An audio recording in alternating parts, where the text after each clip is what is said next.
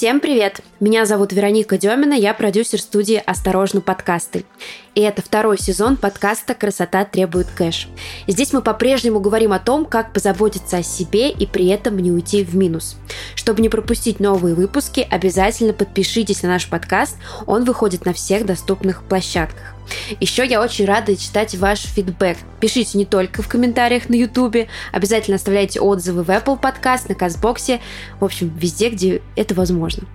В этом выпуске мы продолжаем обсуждать уход за кожей. И сегодня поговорим, на мой взгляд, о самом опасном этапе, которым любят пугать и который врачи настоятельно советуют не пропускать. Наверное, вы уже догадались, мы будем обсуждать защиту кожи от солнечных лучей. И разобраться в этом вопросе нам поможет эксперт. Всем привет! Меня зовут Мария Журавлева. Я врач-дерматолог сети клиник Док Дети, Док Мед в городе Москве. Я работаю дерматологом уже почти 13 лет. Давайте не будем считать, сколько тогда мне лет. Ну, в общем, сегодня будем да, беседовать о защите от солнца. Постараюсь вам все рассказать. Мария, добрый вечер. Смотрите, дерматологи, в том числе, наверное, вы, любите пугать людей морщинами, фотостарением, в общем, такими страшными словами. Обоснован ли этот страх перед солнечными лучами? Что вообще мы знаем о фотостарении на сегодня? Ну, почему же сразу пугать? А здесь нужно... Ну, здесь, наверное, в первую очередь нужно понимать, а, как вообще стареет наша кожа. В том, что она стареет, виноваты два основных механизма. Первый механизм — это естественные механизмы старения. К ним относятся сложные всякие слова. Это и репликативное старение, и изменение различных структур белков, оксидантные стрессы эти механизмы, они от нас никаким образом не зависят, и повлиять на них мы не можем. Мы стареем, надо принять эту данность. А второй механизм — это как раз фотостарение. Это процессы, которые происходят в нашей коже под влиянием солнечных лучей. Действительно, вы все правильно сказали, проявление фотостарения нам хорошо известно и знакомо. Это всякие пигментные пятна, морщинки, сухость, обезвоженность кожи. Главными виновниками являются свободные радикалы. Это формы кислорода, чья активность будет усиливаться усиливаться под действием ультрафиолетовых лучей типа B. Поэтому, если мы хотим немножечко продлить молодость своей кожи, действительно ее нужно защищать от солнца. И мне кажется, что даже не то, чтобы немножечко продлить, немножечко продлить, потому что во многих блогах сейчас иллюстрируют то, как это фотостарение проявляется. Я приведу пример.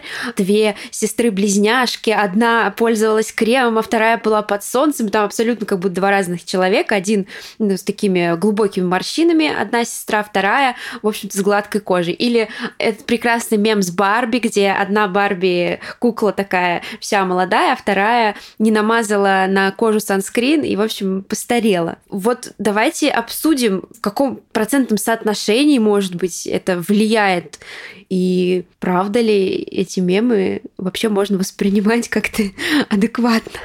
А, ну, не стоит, наверное, так серьезно относиться к мемам. Определенный гротеск там, конечно, есть. Мы же не знаем, а, какой образ жизни, помимо того, что они мазались солнцезащитными кремами, вели эти две сестры.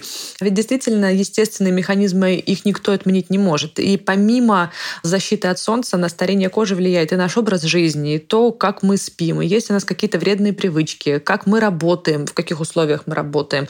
Естественно, люди, например, которые работают по ночам, которые много нервничают, а, или которые в той или иной форме проводят э, свое время на открытом солнце или просто в неблагоприятных погодных условиях будут стареть активнее, их кожа будет выглядеть хуже, чем кожа людей, которые привыкли за собой ухаживать.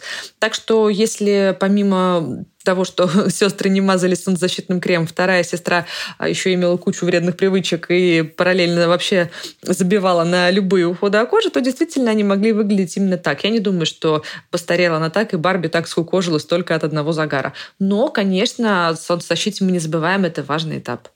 Многие используют солнцезащитные средства только когда едут на море. Я скажу честно, я тоже до определенного момента поступала именно так, потому что мне кажется, пока не всем понятно, что вот кремы с SPF-фильтрами, они необходимы не только когда ты на море, а когда ты просто вышел на улицу.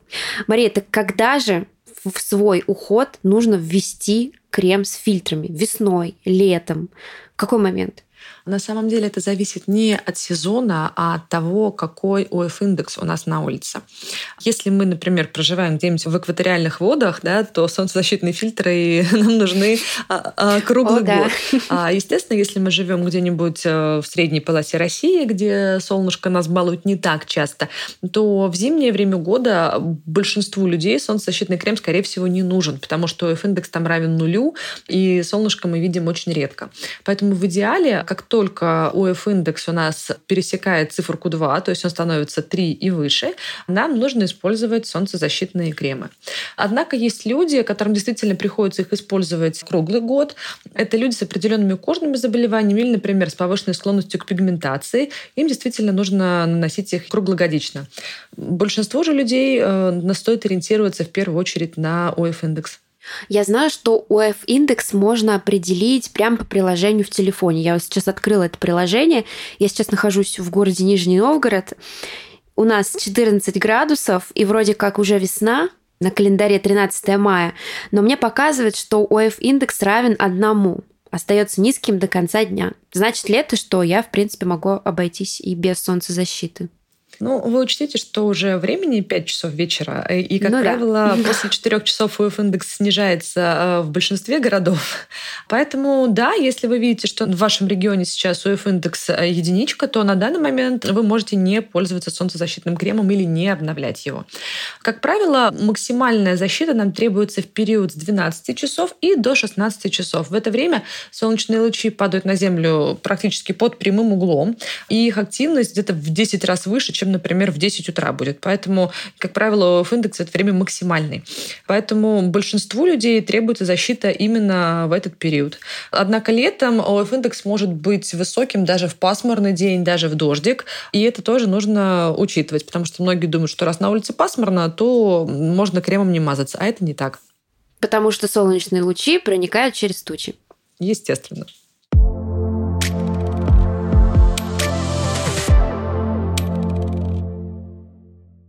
Если мы вспомним наши прекрасные поездки на море, когда мы сидим где-нибудь у шезлонга или прямо на берегу, и мама нас мажет кремом а, с фильтрами, или мы сами купили какой-то продукт, то наверняка в памяти всплывает такая история, что этот крем достаточно густой бывает, а еще он бывает такой, ну, скажем, белый, который отпечатывается на темных тканях, когда его видно на коже. я плохо представляю, как такой крем можно использовать каждый день, а еще и для лица. То есть это, ну, такая не очень комфортная история. Как вот избежать таких историй, как подобрать себе удобный, хороший крем с фильтрами. Ну, на самом деле, белят как раз а, солнцезащитные кремы с физическими фильтрами. То есть кремы с оксидом цинка, диоксидом титана, это два физических фильтра основных, они действительно оставляют на коже такую белую маску и белый след. Эти кремы хороши для детей, их используют с 6-месячного возраста, и для людей с чувствительной кожей. Ну, а еще для тех, кому все равно на белую маску на теле. А если человеку некомфортно, и он не обладает чувствительной кожей или какими-то кожными заболеваниями, то в вполне можно использовать кремы с химическими фильтрами. Они не будут оставлять этой белой масочки на лице. Но если мы говорим про э, то, что одежда пачкается, то чаще всего в этом виноват как раз химические фильтры и именно авобензон, один из самых популярных химических фильтров. Дело в том, что он оставляет такие желтоватые следы, которые потом при контакте с воздухом по сути окисляются и фактически ржавеют. Поэтому вот, к сожалению, не отбеливатель, действительно, ни какие-то средства не помогут. И вот это такая вот его не очень хорошая, не очень приятная особенность. Но помимо этого, действительно, если мы говорим про химические средства, то, как правило, там содержится не один солнцезащитный фильтр, а комбинация из нескольких потому что каждый из них будет защищать от определенного вида излучения. И да, как это ни странно, некоторые солнцезащитные средства, особенно с, вот, с комбинацией фильтров, могут вызывать реакцию у чувствительной кожи и даже вызывать фоточувствительность и фотодерматиты. По поводу того, что крем густой и плотный, это тоже не совсем так. Сейчас большое количество разных форм вот этих вот солнцезащитных средств. Есть кремы, есть в форме молочка, есть флюиды такие совсем незаметные, легкие. Есть даже, например, солнцезащитные кремы в форме спреев или вуалей, дымок, которые наносятся на кожу и совсем почти не ощущаются. Есть даже пудры с SPF, Правда, дерматологи их не рекомендуют как основное средство защиты. Почему? А потому что, во-первых, мы не можем э, отследить, как он наносится, а во-вторых, для того, чтобы пудра с SPF защищала нас качественно, это мы должны вот эту вот э, баночку пудры 10-граммовую измазать за раз. Естественно, никто так делать не будет. Но в качестве обновления какого-то, да, например, после рабочего дня, а, она вполне подойдет. Поэтому здесь нужно выбирать, соответственно, своему типу кожи. Если вы обладатель жирной кожи, допустим, да, или комбинированной кожи, естественно, подойдут более легкие формы, такие как молочко или флюиды, во многих из них содержатся специальные средства, которые уменьшают жирность кожи, даже могут матировать немножко кожу. Если вы обладатель чувствительной или сухой кожи, то вполне возможно вам подойдет крем как более комфортное средство. Так что выбор есть всегда, нужно пробовать. Вот вы сказали про физические и химические фильтры. Давайте здесь немного остановимся. В чем суть и разница? Ну, смотрите, физические фильтры, я уже сказала, их всего два. Оксид цинка и диоксид цитана. Они работают как щит. То есть они начинают работать сразу после нанесения, образуют на коже эту белую маску, и солнечные лучи просто не попадают на нашу кожу. То есть они отражаются от этого крема. Поэтому они выглядят как такая масочка. В принципе, да, это самые безопасные из всех солнечных фильтров, которые у нас есть. Они разрешены малышам с 6 месяцев. При необходимости могут использоваться и раньше. И вот если семья хочет как раз сэкономить, то это тот самый вариант, когда мы можем купить одно средство на всю семью и пользоваться им совершенно спокойно и совершенно безопасно. В этом случае лучше, конечно, выбирать средства в форме кремов. Много было разговоров про то, что существуют физические фильтры наночастицы в форме спреев. А, и вот были большие споры на тему того, можно ли ими пользоваться кремами с наночастицами. Сначала их вроде пытались запретить, потом их оправдали. А, но в итоге пришли к выводу, что точно не нужно делать. Эти спреи не нужно вдыхать. Поэтому если ребенок, например, еще не может задержать дыхание, то, конечно, таким спреем орошать его не нужно, лучше отдать предпочтение крему. Оксид цинка будет защищать чуть-чуть лучше в процентном соотношении, чем диоксид титана. Ну, в принципе, наверное, про физические фильтры это все, что нужно знать. Если мы говорим про химические фильтры, они работают как губка. То есть они будут поглощать солнечные лучи и преобразовывать их а, уже в безопасные. Соответственно, носить такие кремы нужно за 15-20 минут до выхода, потому что они должны впитаться в кожу. Ну и поскольку они все-таки впитываются и вступают в реакцию с кожей, они могут давать аллергические реакции в некоторых случаях, поэтому они не рекомендуются людям с чувствительной кожей и малышам до трех лет. Если мы говорим про химические фильтры опасные для чувствительной кожи, то к ним будет относиться авобензон, бензофенон. А, иногда в них добавляют еще камфору, изопропиловый спирт. Они часто содержатся в этих кремах. Вот они могут давать на коже раздражение. Это не значит, что эти средства будут критичны, да, потому что многие вот, э, особенно эко-блогеры любят рассуждать о критичности каких-то компонентов. Нет, это не значит, что это критичные какие-то компоненты. Просто они в какой-то момент могут давать вот именно раздражение на чувствительной коже. Есть запрещенные химические фильтры, к ним относятся миксарил, энзокамин и параминбензойная кислота, потому что эти средства могут усиливать повреждающее действие солнечных лучей. Они давно уже запрещены, их не используют, но это, знаете, как э, ложечки нашлись, а осадочек остался. И вот что-то все до сих пор боятся каких-то моментов, но на самом деле в современной косметике их давно уже не используют. Вот, поэтому, в принципе, для людей не э, склонных к чувствительности кожи, не обладающих какими-то кожными заболеваниями, средства с химическими фильтрами могут быть вариантом выбора. Но если так грубо говорить, физические фильтры, они, так скажем, покрывают кожу, чтобы туда не проникли лучи, а химические преобразовывают луч, чтобы он стал безопасным. Да, все верно. Они их захватывают как губка, а, и они уже не могут оказать свое повреждающее действие на нашу кожу. Угу. Про составы мы немного уже начали разговор, и вы даже произнесли те компоненты, на которые нужно обращать внимание в составе. А я бы еще хотела подчеркнуть такой факт, что многие любят купить себе средства для солнцезащиты перед поездкой на море, и, например, весь тюбик они не израсходуют, и потом на следующий год такие радостные берут из ящика это же средство и с счастливым видом идут с ним на море там или на пляж. И и я видела очень много замечаний по этому поводу, что нужно обязательно проверять срок годности, потому что если он истек, то фильтры уже не подействуют. Так ли это? Но дело не только в фильтрах. Если мы посмотрим на любую баночку с косметикой, а, там есть такая маленькая баночка с открытой крышечкой, и на ней написаны циферки. Там 6, 12 или 18. То есть это то время, а, пока средство может э, сохранять свои свойства и оставаться безопасным для кожи человека. И также правильно выполнять свои функции. Я всегда привожу в пример э, бутылку молока, которая стоит у нас в холодильнике. Мы же не будем пользоваться бутылкой молока, чей срок годности истек. В принципе, для кожи это то же самое. На блины обычно говорили бабушки наши. Ну, я бы и на блины, честно говоря, не стала. Я тоже. Дело в том, что э, в баночке, помимо того, что будут э, снижаться свойства, могут размножаться еще различные бактерии. И вот эта вот циферка 6, 12, 18 показывает то время, пока средство в ней будет сохраняться в хорошем качественном виде. Чаще всего э, вот это вот защитное действие от размножения бактерий будут оказывать консерванты, которые через какое-то время просто перестают быть эффективными. Поэтому, чтобы мы не намазались средством и не получилось, что мы еще какую-то инфекцию по коже разнесли, конечно, лучше его по истечению срока годности после открытия выбрасывать.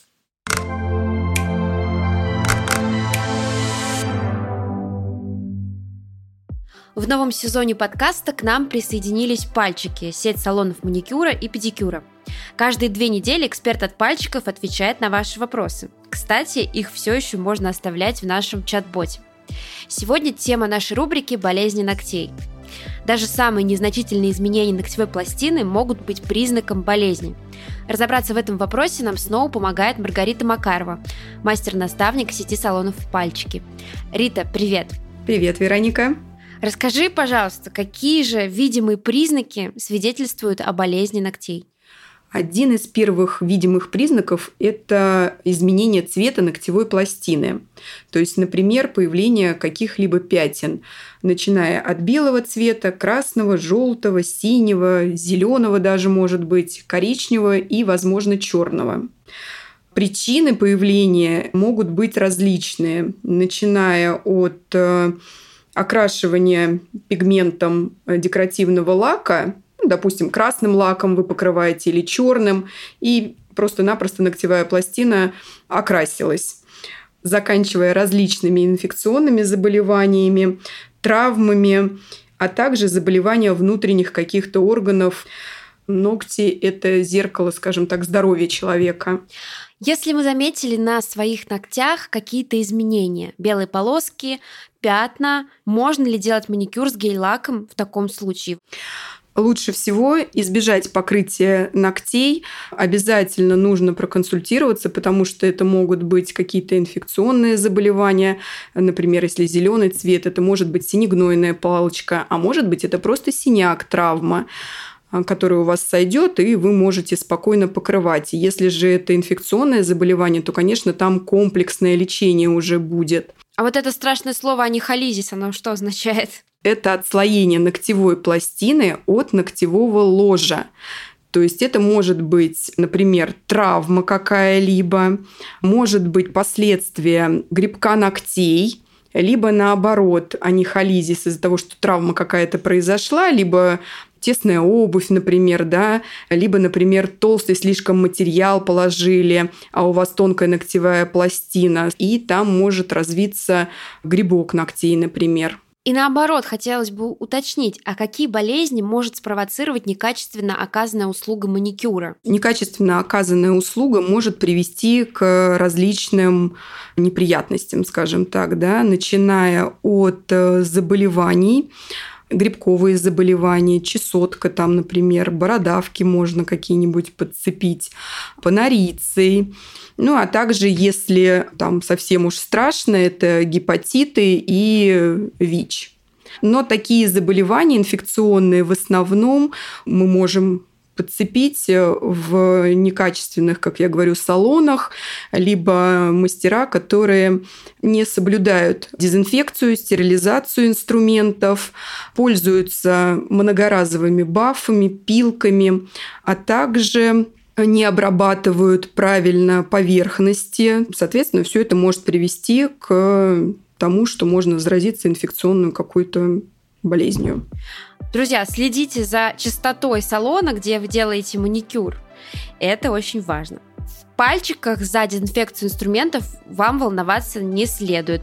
И я хочу напомнить, что в салонах пальчики вы можете сделать маникюр и педикюр одновременно. На такие комплексы с лаком и гель-лаком действует скидка 20% по промокоду «Осторожно» до конца мая.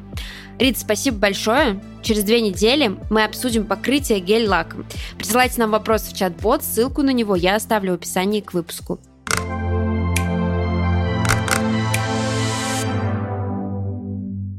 В состав некоторых косметических средств, даже если мы говорим про декоративную косметику, иногда входит SPF. Например, я пользуюсь BB-кремом каждый день практически, уже год, то есть круглый год, и у меня стоит фильтр 30.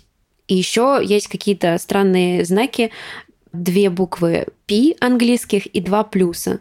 Вот, хотелось бы узнать, что это значит. И еще хотелось бы узнать, защищает ли мой BB-крем кожу от солнца и нужен ли мне дополнительный какой-то санскрин. Я, наверное, немножко вас расстрою, но дело в том, что SPF рассчитывается и для BB-кремов, и для тональных кремов, и для обычных кремов примерно по одной и той же формуле, да, то есть по принципу того, что для правильной оптимальной защиты нам нужно где-то 2 мг средства на 1 квадратный сантиметр кожи. Но если мы нанесем тональный крем с SPF или BB-крем в таком объеме, это где-то получается треть чайной ложки на лицо, у нас будет не макияж, а такая маска гейши на лице. Ну вот, поэтому а, к сожалению, BB-кремы и средства вот такие вот тональные не являются полноценным а, средством а, защиты нашей кожи. Поэтому их мы наносим уже после того, как нанесли санскрин. Да, то есть если даже у вашего тонального крема или BB-крема есть фильтр, и он не 10, SPF не 15, кстати, тоже интересный вопрос, сколько же нужно, то это еще не все. Еще под него нужно подложить санскрин. В идеале, да, наш уход за кожей должен выглядеть так. С утра очищение, нанесение увлажняющего крема, минут через 10-15 мы наносим SPF полноценно на лицо, где-то треть чайной ложечки, даем впитаться, и после уже SPF такими легкими похлопающими движениями наносим тональное средство какое-то на кожу. При этом даже если и там, и там будут находиться какие-то SPF-фильтры, то они не суммируются, а работает тот крем, где SPF выше. Да, то есть если ваш э, тональный крем SPF 20, ваш санскрин SPF 30, то 50 не будет, будет 30. Будет 30, все верно. А я почему-то думала, что если мы используем санскрин, и если еще вдруг нам повезло, и он там снят с или еще с какой-нибудь э, хорошей добавкой, с хорошим активным веществом, то больше нам ухаживающего крема не нужно. То есть это получается такой многослойный пирог на лице, что в какой-то момент он обязательно стечет вниз. Но, к сожалению, да, в жаркое время года не у всех получается вот выдержать такое правило. Поэтому, конечно, сейчас до чего техника дошла, да, то есть уже добавляются какие-то уходовые компоненты именно в санскрины. А мы можем не наносить увлажняющий крем, допустим, использовать какой-то легкий флюид или сыворотку, то есть немножко сократить. Но какой-то небольшой увлажняющий компонент может быть более легкий, не тяжелый, он все-таки, наверное, будет нужен. Ну, сыворотка меня устраивает. Хорошо, ура. Давайте тогда обсудим еще уровень защиты. Я где-то читала, что не бывает SPF 15 или 5, то есть это какие-то неправильные SPF, и их не существует в каких-то международных стандартах. Так ли это? Нет, такие как раз бывают. Почему нет? Не бывает по международным стандартам SPF выше 50. Обычно пишут SPF 50+, и вот кремы, на которых написано 70 или 100, там стопроцентный санблок, вот это как раз уже маркетинговый ход, да? Потому что если мы говорим о том, что либо отражаются солнечные лучи, либо полностью поглощаются, к сожалению, такое средство мы не можем еще пока изобрести. Это будет уже не средство, а какая-то черная дыра. Поэтому вот по всем стандартам, по стандартам Евросоюза рекомендовано писать писать на креме SPF 50+, но не выше. То есть все, что выше, это уже маркетинговый ход, не стоит за это переплачивать. А небольшим SPF там на уровне 5-10 могут обладать даже какие-то натуральные вещества. То есть то же самое, например, масло моркови, оно имеет, например, небольшой SPF, да, там в районе 5. Но, естественно, правильным и безопасным, то есть для того, чтобы защитить нашу кожу от повреждающего действия, этого мало. Если мы говорим о критерии, да, то минимальный фактор защиты должен быть 30 плюс в креме. Это вот на обычную погоду в центральной России. Да, в центральной России будет где-то 30 абсолютно достаточно. Если, конечно, мы едем хорошенечко поджариться на юг, то там нам понадобится уже 50. А вот на такое обычное наше лето отсутствующее 30 плюс это самое оно.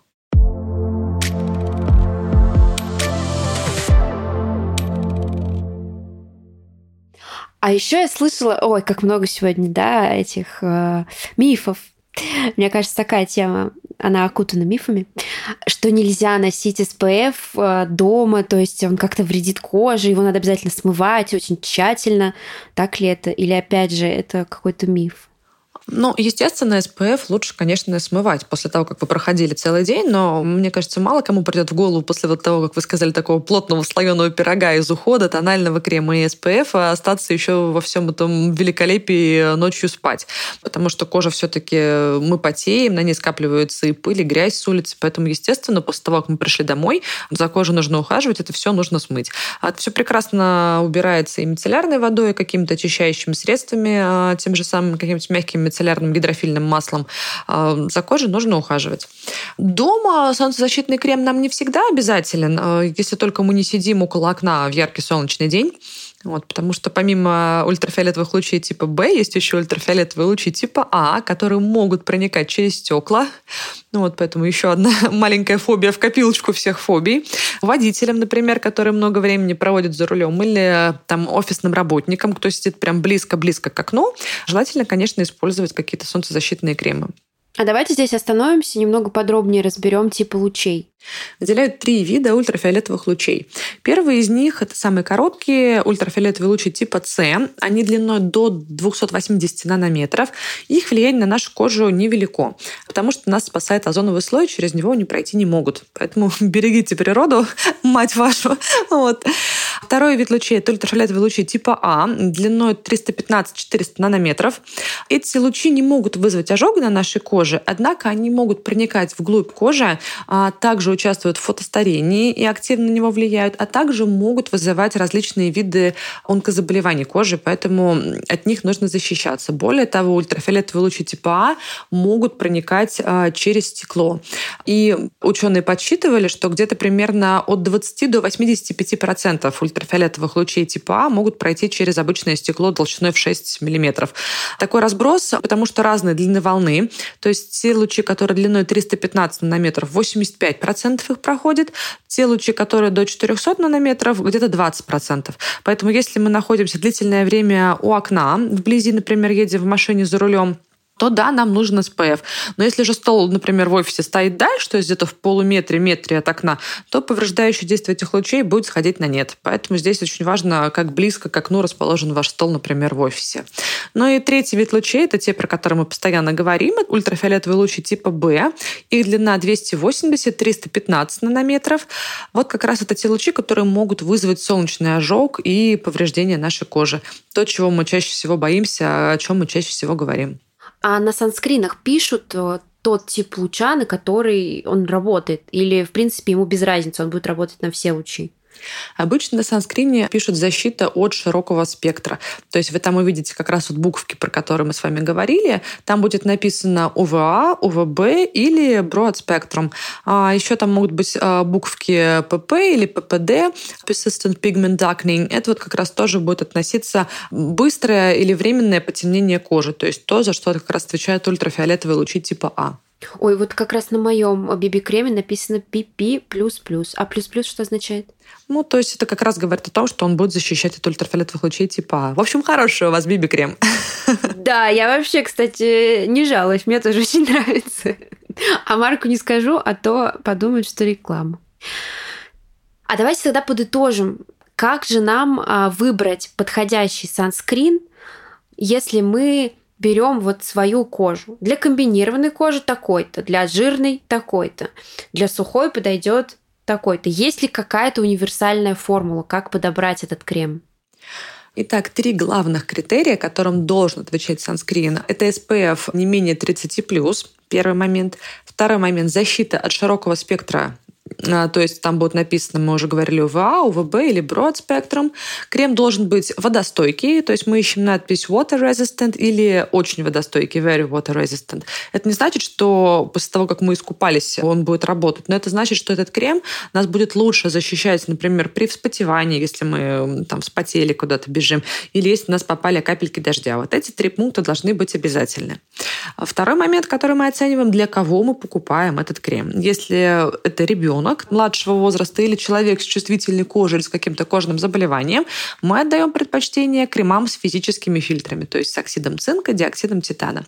Если же это взрослый человек без каких-то кожных заболеваний, мы можем покупать кремы с химическими фильтрами. И, наконец, да, мы учитываем тип нашей кожи. Если это обладатель сухой кожи или нормальной кожи, нам подойдет солнцезащитный крем в форме крема. Если же мы обладатели кожи, например, с тенденцией к жирности или комбинированной кожи, лучше выбирать более легкие текстуры, например, молочко или флюид. Но и сейчас у многих аптечных фирм есть даже специальные средства для различных типов проблемной кожи. То есть это будут, например, кремы с матирующим эффектом, например, для жирной кожи, или кремы для проблемной кожи с SPF, или кремы для чувствительной кожи, например, для пациентов с розацией.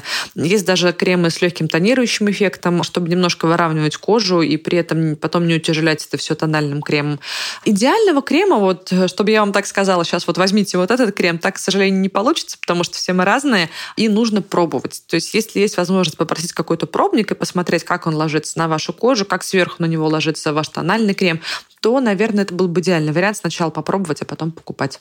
Выбор действительно есть и он достаточно широкий. И я вот сейчас как раз нахожусь в поиске своего санскрина и не могу выбрать. Потому что выбор большой и цены очень разные. Даже за 500 рублей можно выбрать крем, но заканчивается это все двумя-тремя тысячами рублей.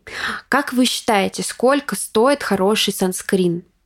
Ну, на самом деле, хороший санскрин можно купить и за 500 рублей. То есть, если вы найдете вот э, комбинацию вот этих трех моментов, они во многих кремах э, совпадают. То есть, и фактор защиты, и широкий спектр, и водостойкость можно найти и в креме за 500 рублей. Возможно, там будут не самые современные химические фильтры, попроще соответственно, подешевле. Но свою основную функцию выполнять он будет.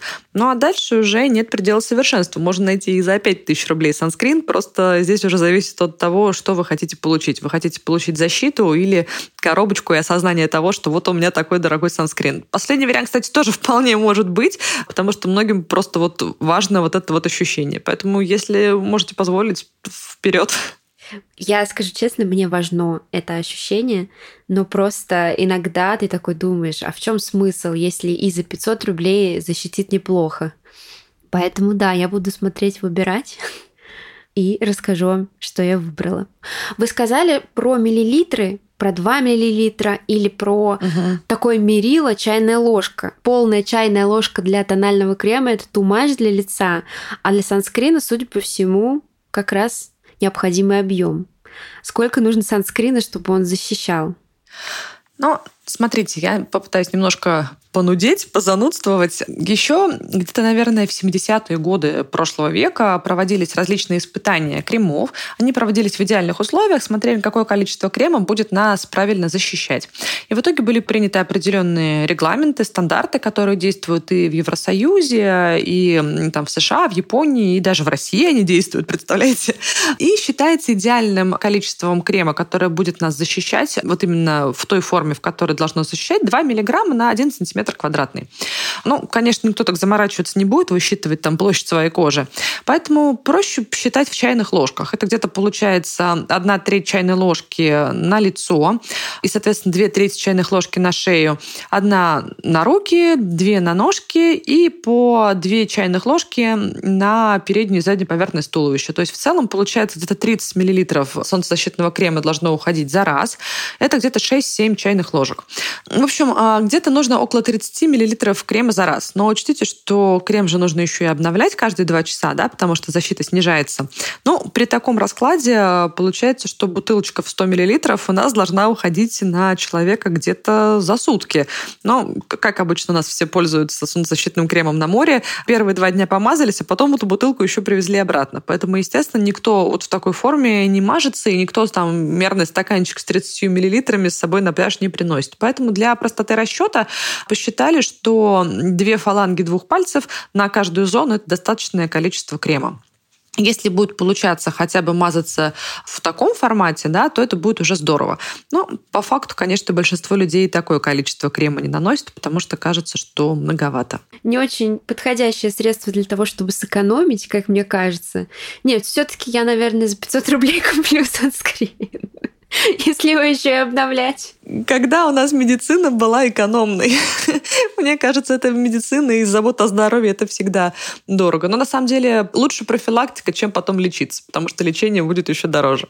Ой, а аппаратные процедуры косметолога от морщин и ботекс тоже дороже, кстати, напоминаю. Естественно, естественно. Мария, спасибо вам большое за этот разговор. Выпуск чрезвычайно важный.